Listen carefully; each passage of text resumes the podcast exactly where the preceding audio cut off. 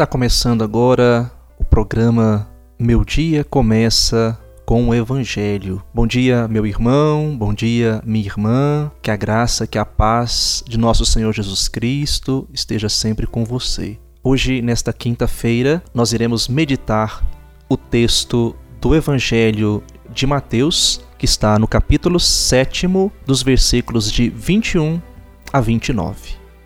Diz a palavra do Evangelho de hoje que aquele que diz Senhor, Senhor, apenas da boca para fora, sem tê-lo de fato no coração, é como se não o tivesse. E às vezes, amados irmãos e irmãs, em nossas igrejas, em nossas comunidades, nós vemos tantas pessoas proclamam o nome de Deus, mas acabam se esquecendo de praticar os ensinamentos deste mesmo Deus.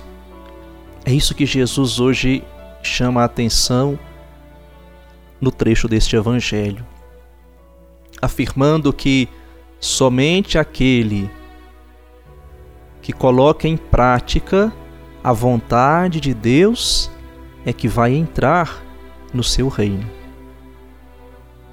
E aqui está para nós o cerne da vida cristã. Viver os ensinamentos de Deus e não apenas decorá-lo ou mesmo pregá-lo sem um compromisso concreto.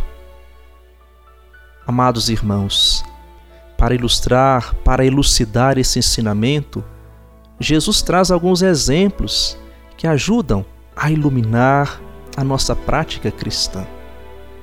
De nada adianta ir à missa todos os dias e comungar, devolver o dízimo, cumprir os preceitos religiosos, se as nossas atitudes mostram justamente o contrário.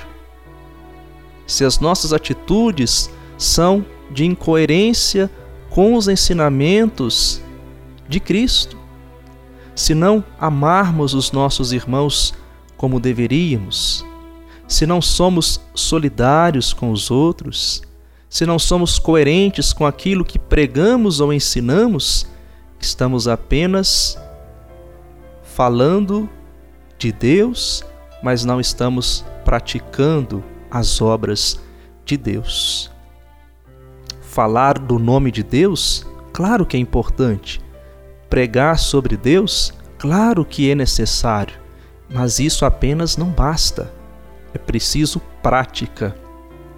A ação, a oração devem caminhar juntas.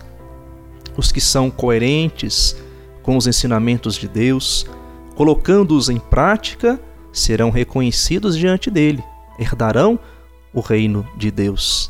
Agora, aqueles que vivem apenas na teoria ou uma religiosidade vazia de compromisso não serão reconhecidos e, portanto, não entrarão no reino de Deus.